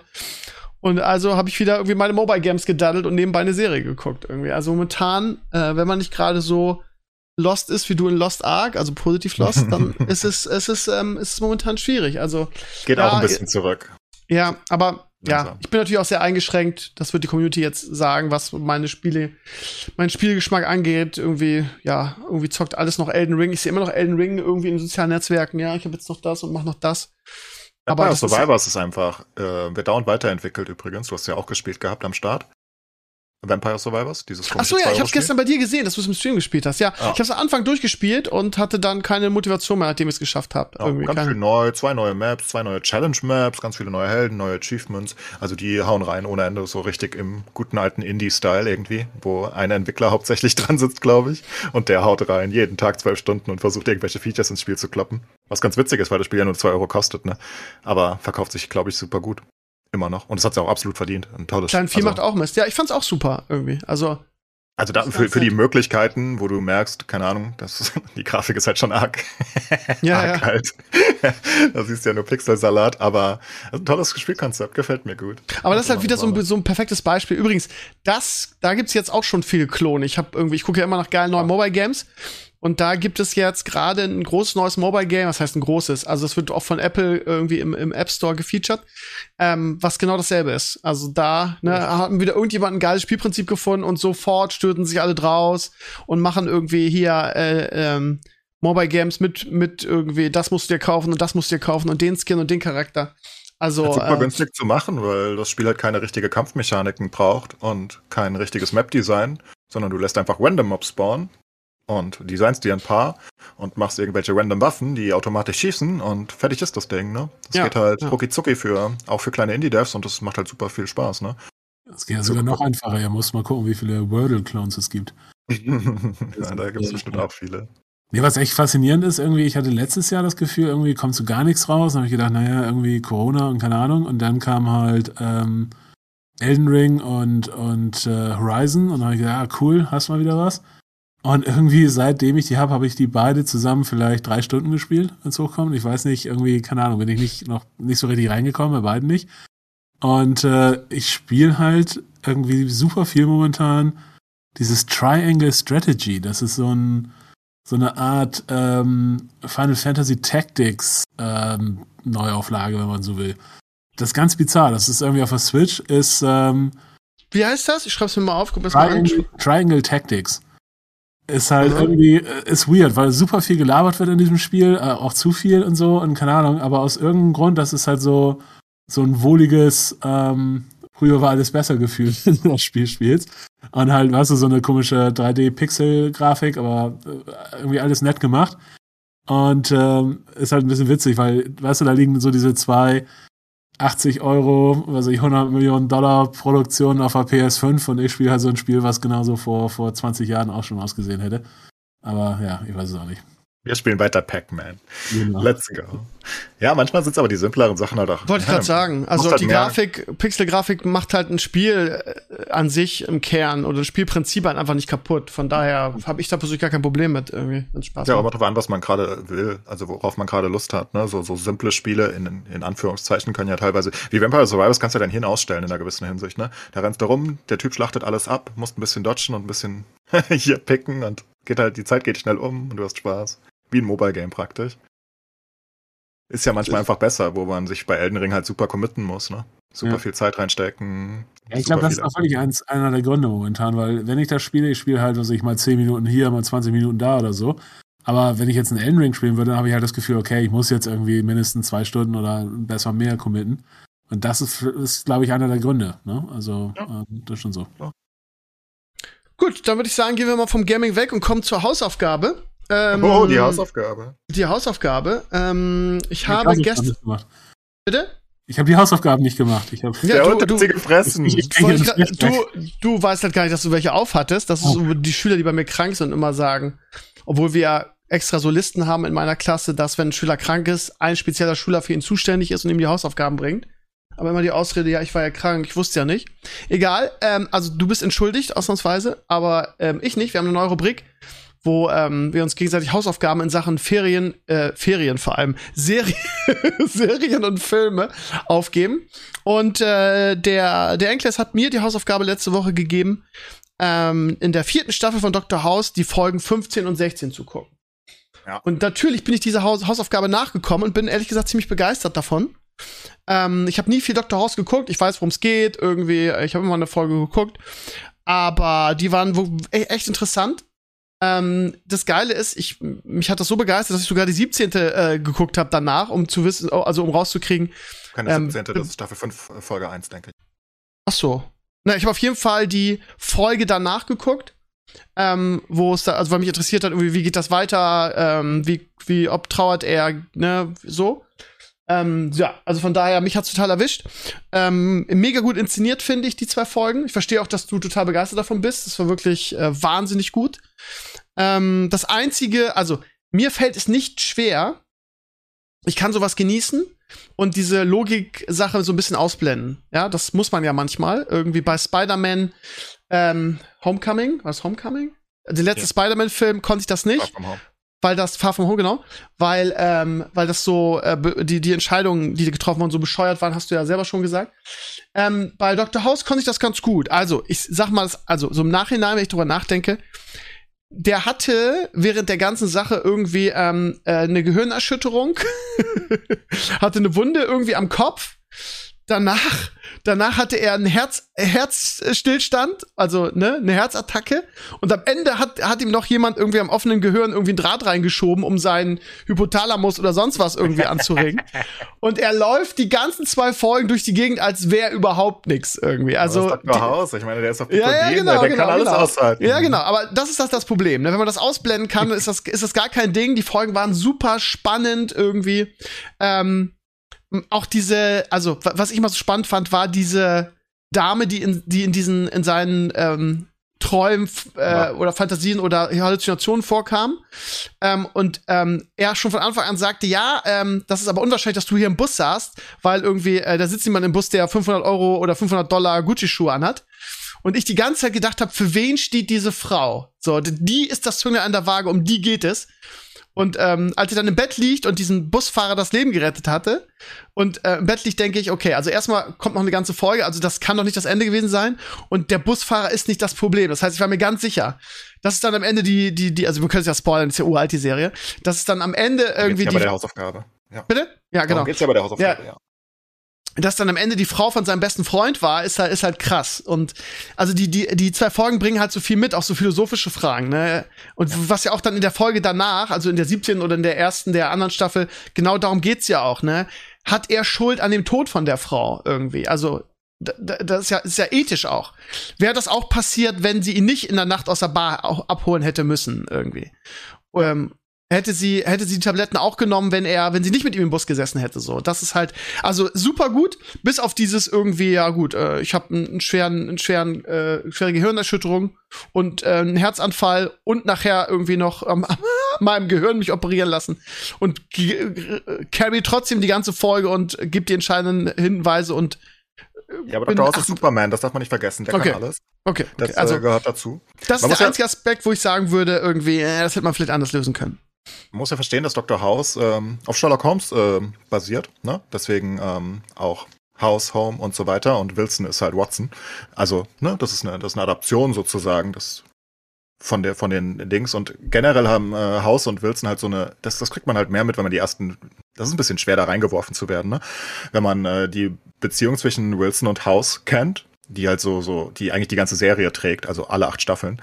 Ähm, die, die einen Hauptteil ausmacht. Man denkt ja immer, es sind die Fälle, aber die Fälle, die, die dienen als Mittel zum Zweck. Ganz ehrlich, Haus könnte auch, äh, weiß nicht, Postmeister sein und die würden, weißt du, in der Postzentrale, das würde fast genauso funktionieren, ne? Ähm, es geht immer um die zwischenmenschlichen Sachen bei Haus eigentlich, die das wirklich zu einem was Größerem machen.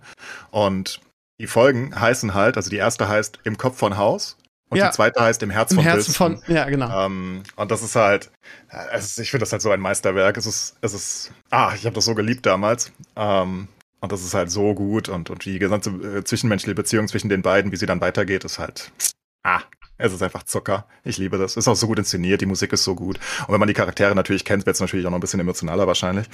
Ähm, weil die sind schon sehr emotional, die beiden Folgen. Ah, ah, ich Ja, aber sie haben, also sie haben für mich auch zu 100% funktioniert, auch wenn ich die Vorgeschichte und die Nachgeschichte nicht kenne. Ja, Das dachte ist mir, wirklich, weil- kannst, weil kannst sie du sehr, halt gut sehr gut Standalone gucken. Also, ja. Auch besser, wenn man. Amber und Co. kennt, weil Amber ist ja eigentlich gehasst. Das darf man nicht vergessen. Amber wird eigentlich gehasst von allen. Ähm, so ziemlich. Die ist, die ist, ich meine, sie wird das Biest genannt. Die ist, die ist nicht so nett eigentlich. Ähm, aber ja, ist einfach. Ja, was mich, was mich sehr berührt hat, war irgendwie das Ende, irgendwie, dass sie sie aus dieser Sache noch aufwecken und er sich noch, er noch Ja. mit ihr reden kann, sich verabschieden kann.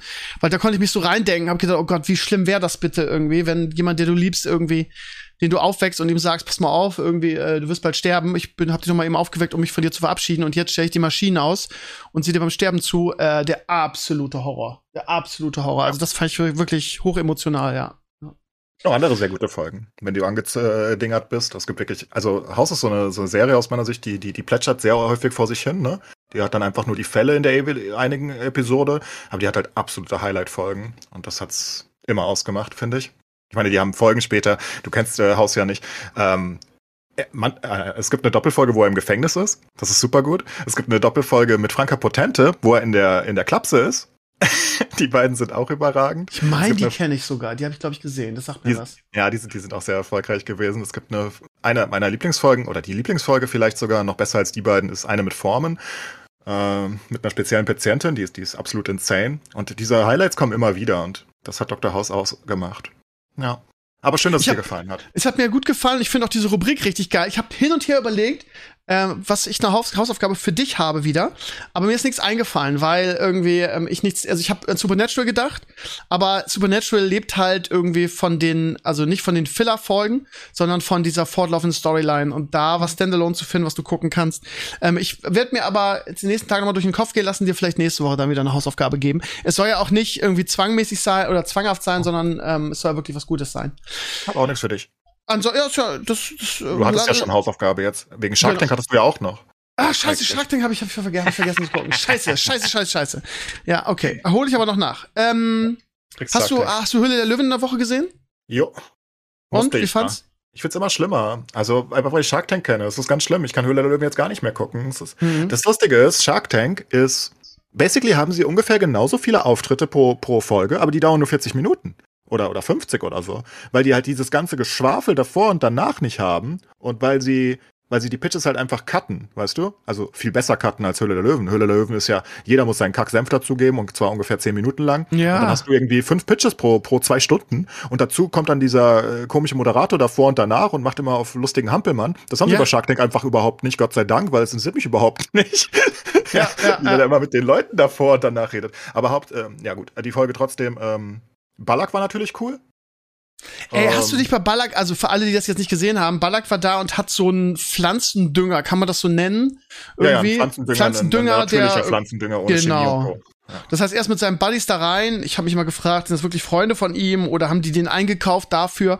Und mein zweiter Gedanke war es, hat der das eigentlich nötig? Der ist doch Multi-Multimillionär. Da in die Hülle der Löwe zu kommen, ist das irgendwie ein abgekartetes Spiel und die haben den dafür engagiert. Also, ja. Ne, ich glaube die Story. Also ich, Ja.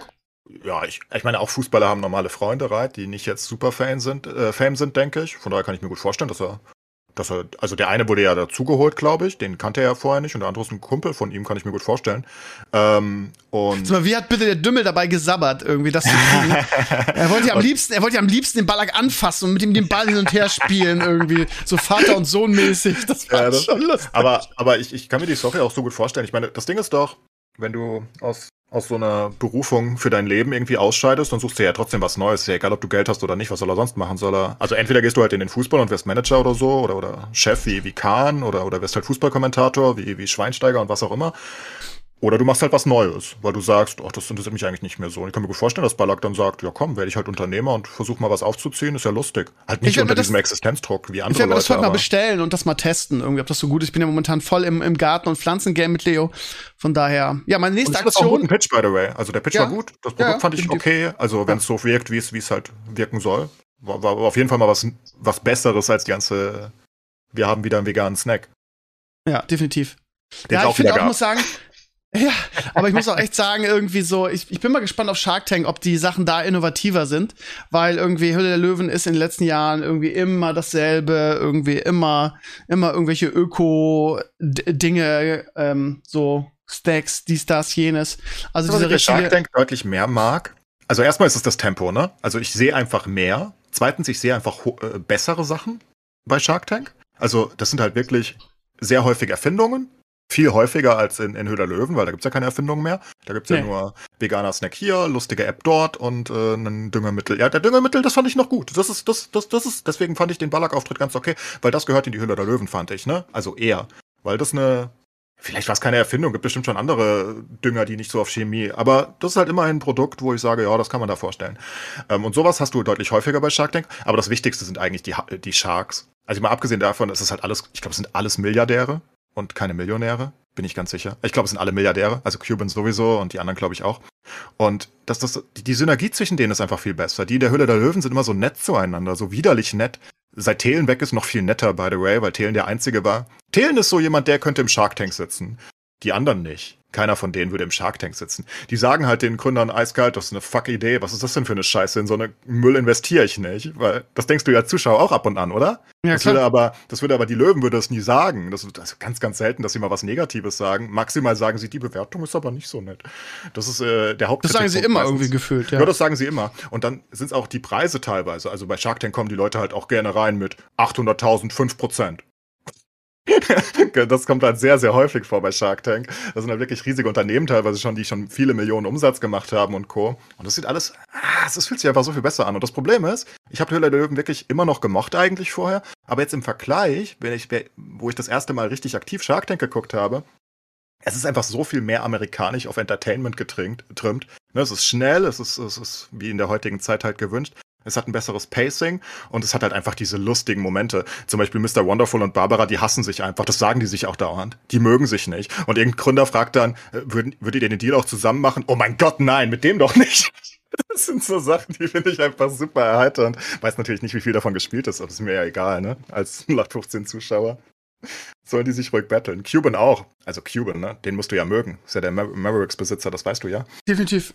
Und äh, der Typ, ey, Alter, was der teilweise, ne, wenn irgendjemand da mit sowas Homöopa Homöopathischen oder so kommt, und dann sagt er, was ist das für eine Scheiße, das funktioniert eh nicht. Und sagt, hau ab, hör auf, die Leute abzuzocken. Ja, Kannst du dir halt nicht vorstellen in der Höhle der Löwen, ne? Ja, Smart Kuhn werde ich eh nicht schlau irgendwie. Beim Basketball ist der ja, also ist ja sein Lieblingsbaby gefühlt, die Mavs. Bei jedem Spiel ja. dabei. Also ähm, der ist auf jeden Fall Herzblut. Ich bin, ich bin gespannt. Ich gucke Werden auf jeden Fall an.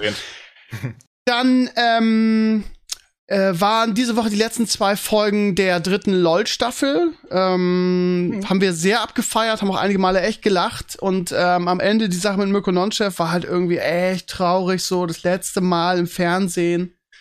Dann sagt noch, nimmt noch Bully ihn in den Arm und sagt, du weißt, ich bin dein größter Fan. Das, oh, ich hatte Gänsehaut, das war ganz, ganz furchtbar. Ansonsten, ich will jetzt mal nicht spoilern, wer gewonnen hat, aber vom Gewinner oder der Gewinnerin war ich auch so ein bisschen enttäuscht, weil sie, sie oder er einfach überhaupt nicht lustig ist, finde ich persönlich. Und ähm, weil auch irgendwie das so ein bisschen geforst wurde am Ende, weil nämlich ähm, Max, äh, wie heißt er? Max. Gehr, Gier- Giermann dabei war und am Ende auf den Zweitplatzierten massiv Druck ausgeübt hat und ihn quasi nonstop mit, mit Kinski und sonst was äh, äh, und Raab äh, beackert hat, was sehr fies war irgendwie. Alter, und das war so fies. Ja, das war Niemand richtig hätte da fies. durchgehalten, das Nee, war einfach nee. unmöglich. Max Giermann ist auch, war ja auch Titelverteidiger, war diese Staffel nicht so richtig dabei, ähm, aber ist einfach auch der, einer der lustigsten Menschen Deutschlands und auch einer der talentiertesten. Von daher, das ist schon, war schon echt krass. Ja, vor allem von Stefan Raab zu, Kink, äh, zu, zu Kinski, zu Roche. Ja, Äh, Roche finde ich halt auch so geil, wenn er Roche macht. Da könnte ich ausflippen. Einziger! Das ist halt so geil. Also Aber der wie er das macht, wie, wie fließend dieser Übergang ist. Ja. Ich meine, das ist, es ist so, und, also es ist halt unser bester Paro. Ja, definitiv. Ist. Wie nennt man das? Keine Ahnung. Ja. Der beste, die besten Parodien in Deutschland kommen von Giermann schon seit Jahrzehnten mittlerweile und es ist halt crazy, was der da treibt. Kannst ja nicht auseinanderhalten teilweise. Ist ja wirklich Das schlimm. Also, absolute Wahnsinn. Also Kinski ist, also, also sind alle drei, also Raab, Kinski und, und Roche sind seine Königsdisziplin und das macht er einfach so gut. Da kann, glaube ich, keiner, also es ist der absolute Wahnsinn, kann keiner ernst bleiben, wollte ich sagen. Ja, ansonsten habe ich ähm, mir, ich habe gedacht, komm, ey, ich hatte mal einen Abend frei, kein Stress irgendwie. Ich habe gedacht, komm, jetzt kaufst du mal Batman und habe mir auf ihn auf Amazon gekauft, habe ihn angefangen und fand ihn zum Einschlafen. Ich bin nach einer Stunde eingepennt und ich war nicht besonders müde. Der Film ist, also, wie man da sagen kann, das ist der beste Batman-Film von allem. Von allen kann ich persönlich nicht nachvollziehen. Ich habe den noch nicht mal zu Ende geguckt. Mache ich vielleicht noch, aber ich fand ihn echt nicht so stark. sag ich mit Jan, guckt der nix? Er redet Bitte? nicht mit uns. Was ist mit Oh. Jan? Ja, den Batman habe ich tatsächlich auch gesehen. Und ich kannte auch die Hausfolge, oder die Hausdoppelfolge, von der du. Äh, Lustig. Bist du auch ein Hausfan? Äh, ja, auf jeden Fall. Also ich habe äh, sie alle gesehen, allerdings schon ein paar Jahre her, aber an die Folge habe ich mich wirklich noch erinnert, weil die äh, Eindruck hinterlässt. Das Ja. ein bisschen kennt ihr die Scrubs-Folge mit, ähm, mit Brandon Fraser? Natürlich, mit Ben. Ja. Genau, äh, das ist äh, das ist auch so ein Ding, finde ich, die halt einfach bleibt in Erinnerung, weil die halt auch so einen, äh, ich sag mal, fiesen Twist drin hat. Es kommt Ähm, halt viele davon. Schreibe ich mir auf, mache ich als nächste Hausaufgabe. Äh, ich kann mich nicht Alter, mehr dran wenn erinnern, dir, ehrlich gesagt. Warte mal, wenn ich dir eine Scrubs-Folge geben kann, dann gebe ich dir meine Lieblings-Scrubs-Folge aber. Ja, Die kannst du übrigens auch bei beide. Disney Plus gucken. Äh, nicht bei RTL Plus, diesmal bei Disney Plus. Da ist ja ich habe ja eh alles. Passt. Ähm, Staffel 8, Folge 2 ist meine absolute Scrubs-Lieblingsfolge. Da bin ich ganz alleine mit. Äh, Ich liebe auch die Ben-Folge, die, die er gerade genannt hat. Welche ist das denn? Weißt du das aus dem. Kopf? Was? My Screw Up nee. Äh, lass mal gucken. Staffel kenne ich nicht. Äh, Staffel 3 oder 4 ist es, aber Staffel 3, Folge 14, äh, 14. ja. Staffel drei. Es gibt auch noch die, die äh, daran erinnerst du dich bestimmt auch, die Tollwut-Folge. Ähm, mit The Fray, How to Save a Life als Song. Der, der, der ist so eingedingert. Scrubs war so gut, by the way. Ja, ich, ich, ich habe das auch durchgeguckt. Ich habe sogar die, die Box hier mit allen Folgen. Ich kann mich nur dran, nicht mehr dran erinnern. Guck ich auf jeden Fall, reden wir nächste Woche drüber. Meine Lieblingsfolge ist Staffel 8, Folge 2. Aber Hab ich aufgeschrieben. Man, man muss die, also die, die, die ist eine komplett eigenständige Folge und die ist nicht ganz so hoch angesehen wie andere, aber die ist.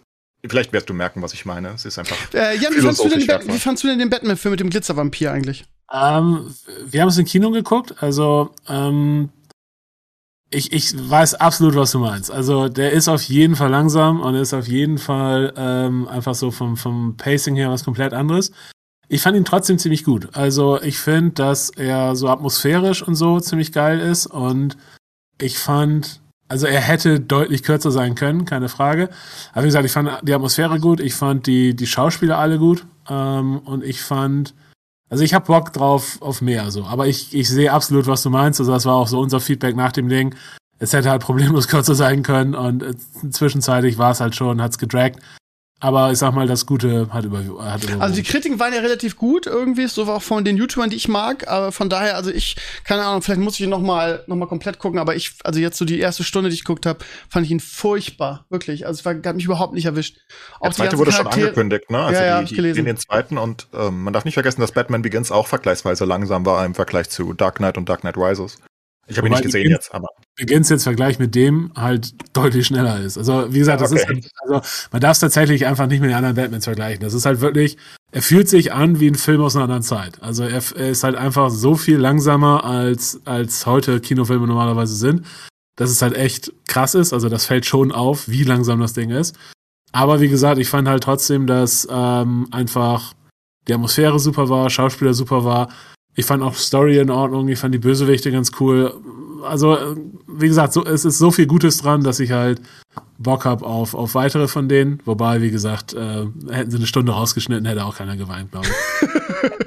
Ach, keine Ahnung, vielleicht bin ich auch schon so irgendwie den 28. Äh, äh, äh, Reroll von Batman, ey, keine Ahnung. Lass dir doch mal irgendwas anderes einfallen irgendwie. Für mich ist ja die Serie des Jahres bisher äh, Peacemaker, ne? Ist auch DC-Universum irgendwie und so macht man das irgendwie. Ich weiß nicht, ist, glaube ich, läuft in Deutschland, glaube ich, noch gar nicht. Aber gerade das fand ich halt eigentlich ganz geil an, an äh, The Batman, dass es eben nicht dasselbe nochmal war. Weißt du, weil Hm. Weil es halt zwischen den anderen Batmans, da war es halt mehr oder weniger, ja, okay, neuer Schauspieler, aber klar, war auch ein bisschen andere, andere, anderer Flair und so, aber es war halt immer, ja, okay, mehr oder weniger dieselbe, dasselbe Gotham oder dieselbe, dieselbe Ecke, sagen wir mal so. Und jetzt, das, der neue Batman fühlt sich halt deutlich anders an, finde ich, ne? Weil du hast halt, äh, ich sag mal, ne, was ich, äh, Penguin, der, der, der Oberbösewicht ist, oder einer der Oberbösewichte hier, ist halt einfach ein Gangster, so, und das ist halt einfach Mafia, und das müsste nicht Batman sein, das könnte genauso gut einfach eine, irgend so ein Noir-Krimi oder irgendwie sowas sein, oder halt irgendein, ähm, keine Ahnung, David Fincher-Film von mir aus,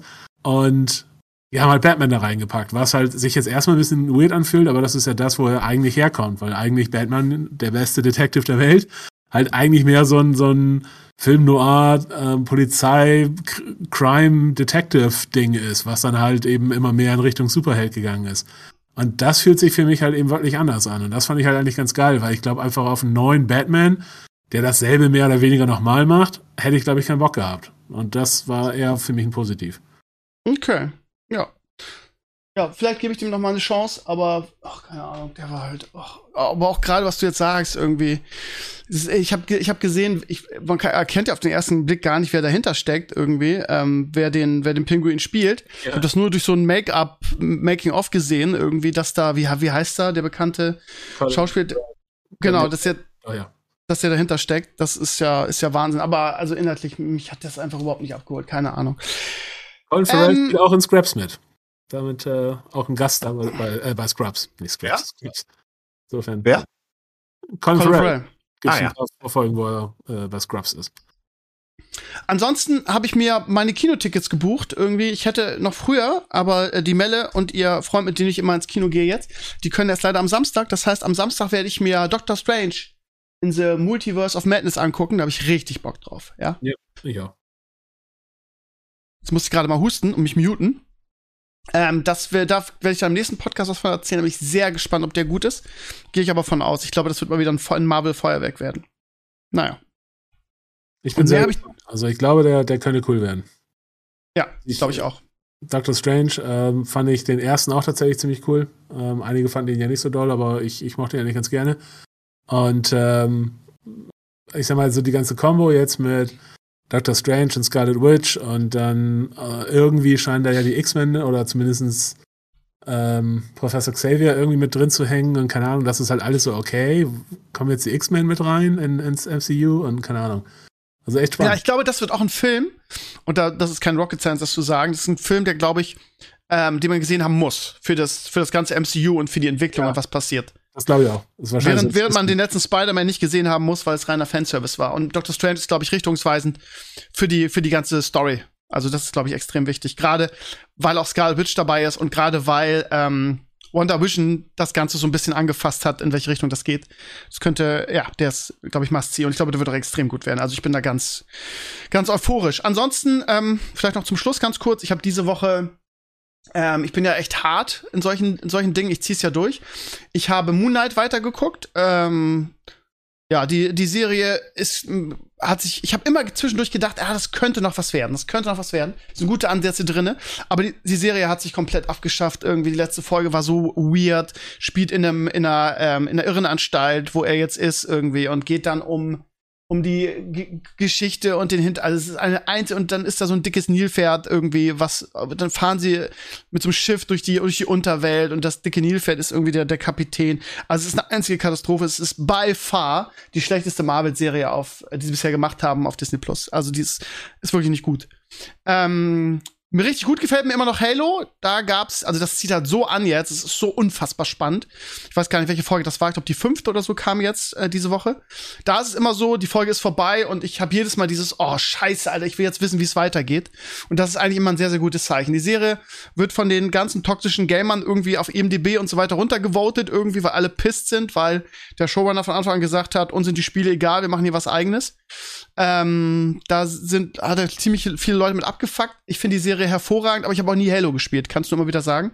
Ähm, wenn ihr da so unvorbelastet rangehen kann, kann, könnt wie ich, dann ist die Serie auf jeden Fall echt gut. Eine gute Science-Fiction-Serie gibt der Sache mal eine Chance. Kann ich sehr empfehlen. Ja. Und das war's für mich diese Woche. Wenn ihr jetzt keine Serientipps oder Filmtipps habt, dann wären wir fertig. Nichts von dir. Sowas von fertig. Gut, dann äh, würde ich sagen, machen wir Schluss für heute. Jan, es war wieder ein Fest, dass du da warst. Ist immer schön irgendwie und wir haben immer viel zu wenig Zeit. Das macht so viel Spaß, mit dir über Gaming zu reden und äh, du gibst uns auch mal so interessante Einblicke. Und ich habe festgestellt, ich habe letztens noch unseren letzten Vlog gesehen. Da habt ihr noch irgendwie an an Ailtons gearbeitet. Trons, Ailtrons. Von daher muss ich mich mal irgendwann demnächst, wenn euer neues, nächstes Projekt announced wird, mal wieder muss ich mal wieder vorbeikommen. 90 Leute, es wird hart. Ja. Auf jeden Fall. Ja. Gut, vielen Dank, dass du dabei warst, Jan. Ich hau dich dann einfach wieder an in ein paar Monaten für deinen, für deinen vierten Auftritt hier. Ja, du bist immer hier sehr gern gesehen. Danke, dass du die Zeit genommen hast. Ja, sehr gern, so machen wir das. Und ich gucke mir Scrubs an, die zwei Folgen, und ich gucke mir Shark Tank an. Clays, wir sehen uns nächste Woche in alter Frische, dann wieder mit Sascha und Sascha. Ähm, ja, habt ihr alle draußen eine schöne Woche. Bis äh, nächsten Sonntag. Macht's gut. Ciao, ciao. Bis dann. Ciao.